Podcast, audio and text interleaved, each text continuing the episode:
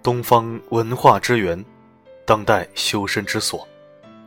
亲爱的一号书院的朋友们，大家好，我是主播四零四。今天四零四为你分享一篇文章，题目是“能控制早晨的人，方可控制人生”。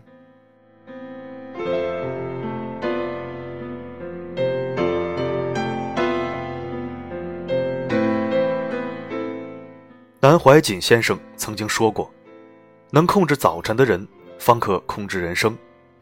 早睡早起，当别人还在被窝里做着梦时，你已经走在了为梦想拼搏的路上。早睡的好处有很多：第一，快乐感更强。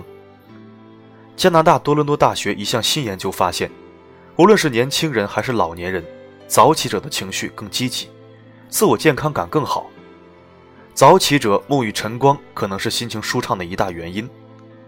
第二，成绩更好。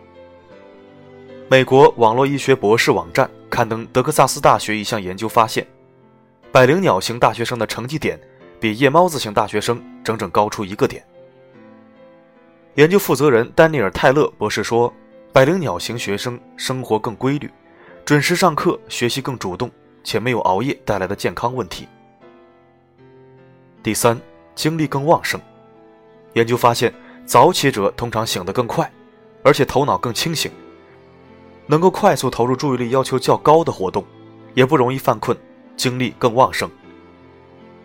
第四，上午效率高。夜猫子睡眼惺忪的时候，早起者可能已经完成晨跑，做好早餐，处理完一大堆事务。对于当天更具挑战的活动，早起者更可能会早早制定计划，并及时付诸行动与实施。第五，做事更认真。多项性格研究发现，责任心强的人效率更高，组织性更强，目标更明确，更关注细节。一些研究发现，早起者头脑更清醒，遇事提前计划，行动更加果敢。第六，抑郁风险小。研究发现。爱熬夜的人更容易患抑郁症，习惯早起的人做事更为井井有条，准备充分，极少慌乱，因而更少抑郁。另一大原因是早起者睡眠充足，缺少睡眠也是抑郁症的一大诱因。第七，为人更和善。二零一三年，悉尼大学一项心理学研究发现，习惯早起的人通常更和善。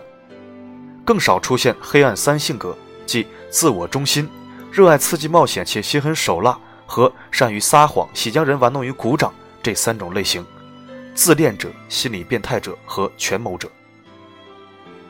改变，从明天早起开始。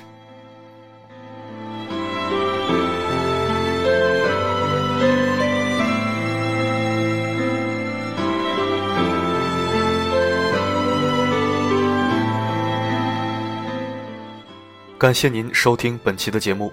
如果你想聆听更多的国学经典美文，欢迎关注公众账号“一号书院”。如果想听到更多我的声音，可以微信搜索“四零四声音面包”。好的，今天的播送就到这里，我们下期再会。